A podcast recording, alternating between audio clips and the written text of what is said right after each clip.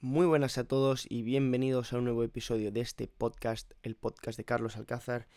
En el día de hoy os traigo un episodio titulado Haz siempre lo máximo que puedas. Este nombre viene dado por el cuarto acuerdo, el cuarto capítulo de un libro del doctor Miguel Ruiz llamado Los Cuatro Acuerdos. Este acuerdo es una guía para llevar una vida plena y en armonía tanto contigo mismo como con los demás. Este acuerdo se basa en la idea de que para vivir una vida auténtica y satisfactoria debemos tratar de esforzarnos por hacer siempre aquello que es lo máximo que podemos dar de nosotros mismos en cada situación. A diferencia de los otros tres acuerdos previos que hay en este libro y de los cuales el doctor Miguel Ruiz habla, estos se centraban en las relaciones con los demás, pero este cuarto acuerdo se enfoca en nuestro propio esfuerzo y en el autodescubrimiento. Por eso he querido traerlo antes de traer los otros tres de los que hablaremos en próximos episodios. El cuarto acuerdo nos recuerda que siempre debemos hacer nuestro mejor esfuerzo, independientemente de las circunstancias externas a las que nos podamos enfrentar. Esto significa dar lo mejor de nosotros en el trabajo, en nuestras relaciones, en nuestros hobbies, en teoría, en todos los aspectos de nuestra vida. Sin embargo, es importante entender que lo máximo que podemos hacer puede variar de un día a otro debido a nuestras limitaciones físicas, emocionales, mentales, cómo nos podamos sentir en un día dado, etc. Rompiendo la comparación y la autoexigencia. Una trampa muy común que debemos evitar al aplicar este cuarto acuerdo es la comparación con los demás. No debemos medir nuestro éxito o nuestro valor en función de lo que otros están haciendo. El tratar de evitar esa comparación con los demás. En su lugar, ¿qué debemos hacer? Debemos tratar de evaluar nuestro esfuerzo en relación con nuestras propias capacidades y limitaciones en un momento dado. Puede que nosotros no tengamos la predisposición genética, no seamos tan listos, no seamos tan fuertes, etcétera, como otra persona de forma natural, pero sin embargo, de acuerdo a nuestras capacidades, a lo mejor nosotros estamos dando mucho más que esa otra persona con los dones naturales que tiene. Así que esa es la comparación que debemos hacer con nosotros mismos, con nuestras capacidades y con nuestras limitaciones, y no con las capacidades y limitaciones de otras personas. Asimismo, es fundamental dejar de lado la autoexigencia excesiva. No debemos castigarnos por no ser perfectos o por cometer errores.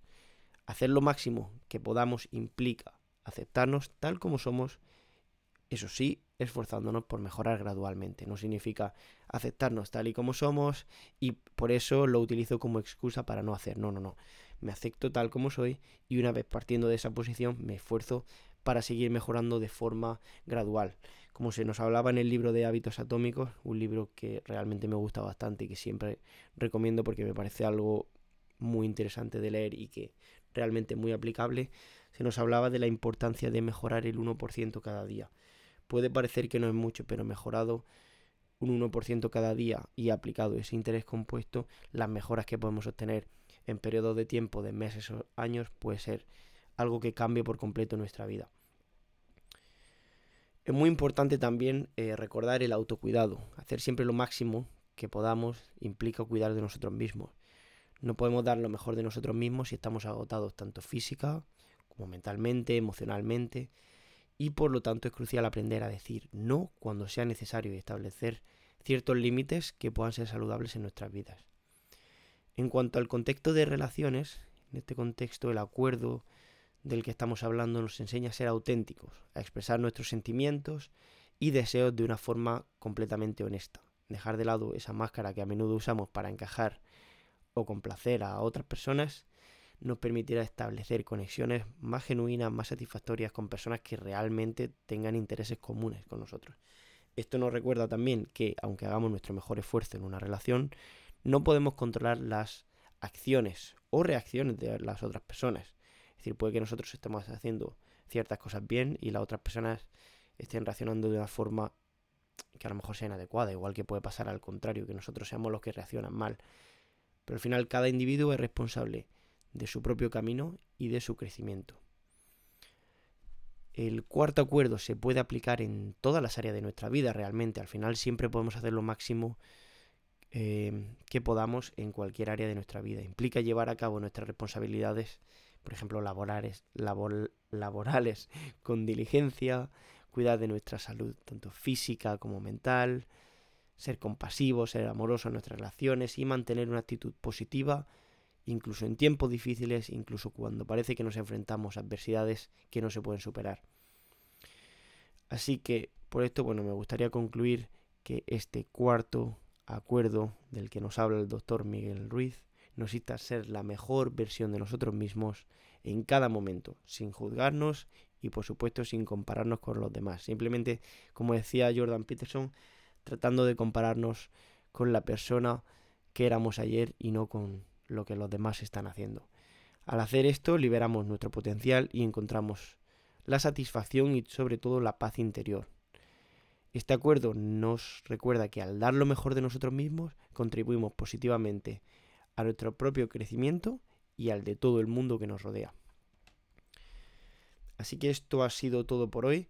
Espero que os haya gustado este episodio del, como he dicho, el cuarto acuerdo de este libro denominado Los Cuatro Acuerdos. En episodios futuros hablaremos sobre otro de estos acuerdos porque me parece bastante interesante. Es un libro que es cortito, es rápido de leer, no tiene letra muy pequeña y tampoco tiene muchas páginas, así que es un libro que se puede leer rápido. Yo lo leí hace ya tiempo, pero es un libro que de vez en cuando vuelvo a comprobar para recordar, ¿no? Estas ideas que ya sabemos, pero que sin embargo muchas veces cuesta, cuesta aplicar del todo. Así que, como digo, hablaremos de los siguientes acuerdos en próximos episodios. Espero que os haya gustado. Ya sabéis, si os ha gustado, podéis apoyar el podcast, podéis seguirlo. También podéis encontrarme en mi canal de YouTube, Carlos Alcázar, donde hablamos principalmente de contenido relacionado con finanzas.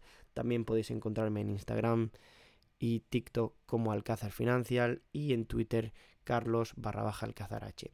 Como digo, espero que os haya gustado. Muchísimas gracias por estar ahí un día más y nos vemos en la próxima. Adiós.